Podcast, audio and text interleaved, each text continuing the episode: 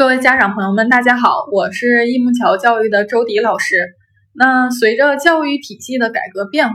家长和学生对报考的想法和思路也逐渐发生着变化。那回想一下哈，我像我当年考大学的时候，大概是在十多年之前，那我的父母，包括身边的绝大多数家长，都是怎么报考的呢？那大多数的家长和学生都是通过翻阅数据大厚本。就是学校的老师让当时让我们定的那一套哈，那再结合着我当年考试的分数，对应看哪些学校够这个分儿啊，那我就能上这个学校。那这就是当时大多数家长选择的报考方式。他们的想法就是什么呢？就是孩子的分能上上一所大学，在录取的过程当中别出大的问题就行。但是现在的家长呢，一是除了自己研究以外，那会提前的帮助孩子选择适合的专业方向，提前会帮助孩子找机会以外，还会借助外力，像一些报考系统啊、报考书籍呀，四处听一听讲座，甚至是在微信群里头听课啊，还有些家长会找报考专家进行付费报考。那家长由原来的被动变为主动，由不知道怎么办到报考的知识点熟记于胸，还能每家报考机构都做出好坏的对比。那其实这是因为家长教育意识的提高，家长想要自己全面的了解，把报考的本质看得更清晰、更透彻，寻找到更适合自己孩子的升学机会点。那现在录取的趋势也越来越严峻，把高考形容成千军万马过独木桥也不为过。所以每个家长都想把握住机会往上冲。除了高考志愿填报，其实仍然有很多的升学机会和通道，比如说像自主招生、综合素质评价、港澳院校申请等等。那今天呢，咱们就来先谈一谈自主招生这个机会点。那目前手里有证书或者是成绩特别优秀的这个学生，或者是每一年都关注自主招生动态的家长，其实都知道，在二零一九年，由于自主招生政策的紧缩，那二零一九年的自主招生也迎来了第一年第一个寒冬啊。那从报名条件、录取标准、招生计划、降分政策、审核公示等等。都进行了非常严格的要求，很多有奥赛省二、省三的证书，学校都不认可了，甚至是百分之九十以上的学校学校都要求孩子有省一及以上的奥赛证书，这就打击了一大片的学生和家长，甚至是我了解到的哈，想替孩子走自主招生，甚至了准备很长时间的这样的这个家长和孩子都放弃了。这样的这个条呃这样的一个机会，那千辛万苦学的奥赛，每天奥赛题刷到了半夜，甚至有些为了考奥赛还耽误了正常的学业。那很多家长都会觉得今年点儿太背了啊，损失了一个亿，也是一个晴天的霹雳。但是严格的政策下带来的变化，其实谁也都没有办法。很多家长和学生因此就自暴自弃，放弃了一九年自主招生的机会。但是我刚才说了，是有百分之九十的学校只认可奥赛省一级以上的奖项，那其实还有百分之十的机会是什么样的学校可以申请呢？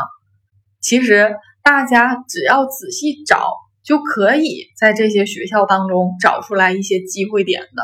因为自主招生的学校。都是九八五二幺幺非常高的这样等级的这个学校，除了这个北京语言哈，北京语言大学它不是九九八五，也不是二幺幺，但是实力和层级也都是非常高。那有些自主招生的学校呢，在一九年并不是一刀切死，就只要省一的奖项，像西南财经大学、西南交通大学就要求省级，呃，这个奥赛的省级二等奖，像北京化工大学也是。只要求化学奥赛的省二，那对于没有奥赛的孩子来说，像北京邮电大学物联网工程，那这个是一个中外合作办学的专业，它需要有高级的高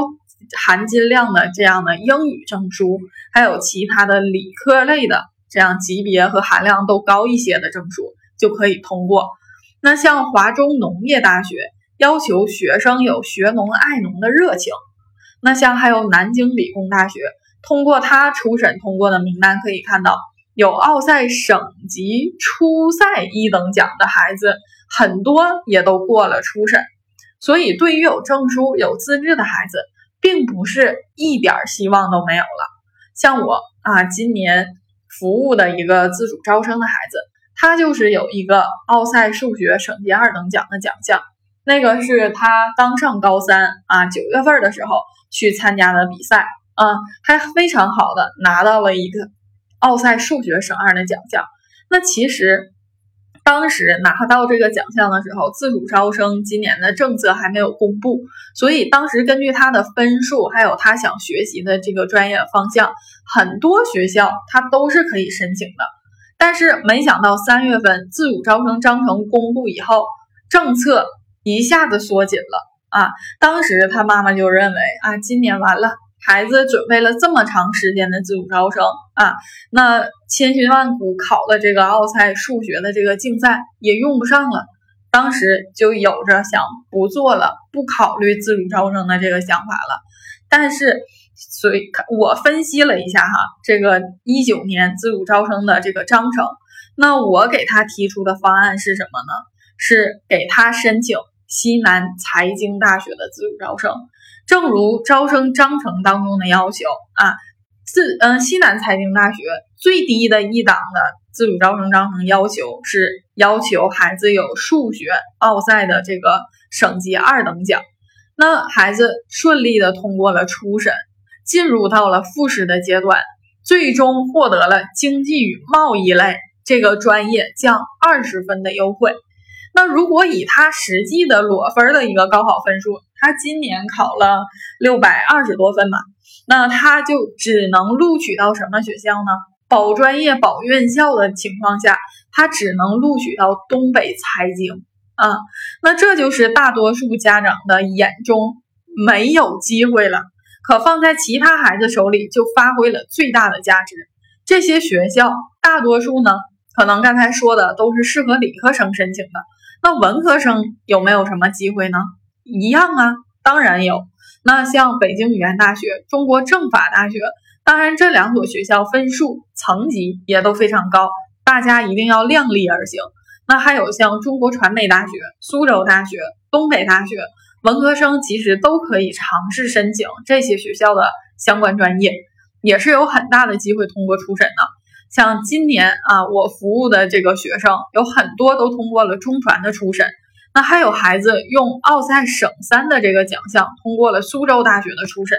甚至还有孩子用英语外延设备和冰心文学那个冰心文学这个作文大赛的奖项通过了东北大学的初审等等。所以说，千军万马过独木桥背景下，即使是有百分之一的希望。哪怕别说是有百分之一了，就是百分之零点一的机会，也都应该积极的给孩子争取。那周老师想告诉大家的是什么呢？不是说高考的难度越来越大，让家长和孩子都感到不安、感到焦虑、感到迷茫，而是在孩子这么努力的情况下，家长们不应该首先打退堂鼓，其实更应该为孩子做好保驾护航的工作。找到升学的机会点和突破口，马上就升入高三了。获得奥赛晋级资格的同学一定要好好发挥。那如果孩子有这个实力和相关的证书，那现在您就应该提前准备、提前规划。自主招生明年的三月份就公布招生章程了，那现在可以准备哪些东西呢？哪些资料呢？现在就可以给孩子准备好自荐信、申请资料，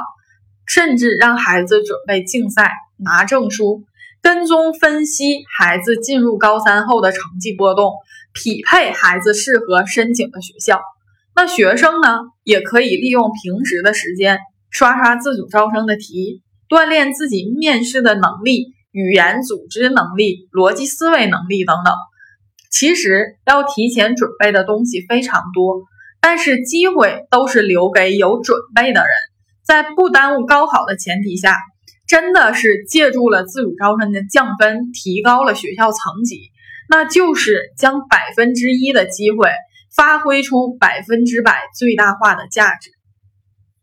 那好，今天的这节高考新卓见系列课程就到这里了。那后续针对二零二零年自主招生政策的解析，还有自主招生申请当中的一些注意事项，那也希望各位家长能持续的关注。感谢今天各位家长的收听，大家再见。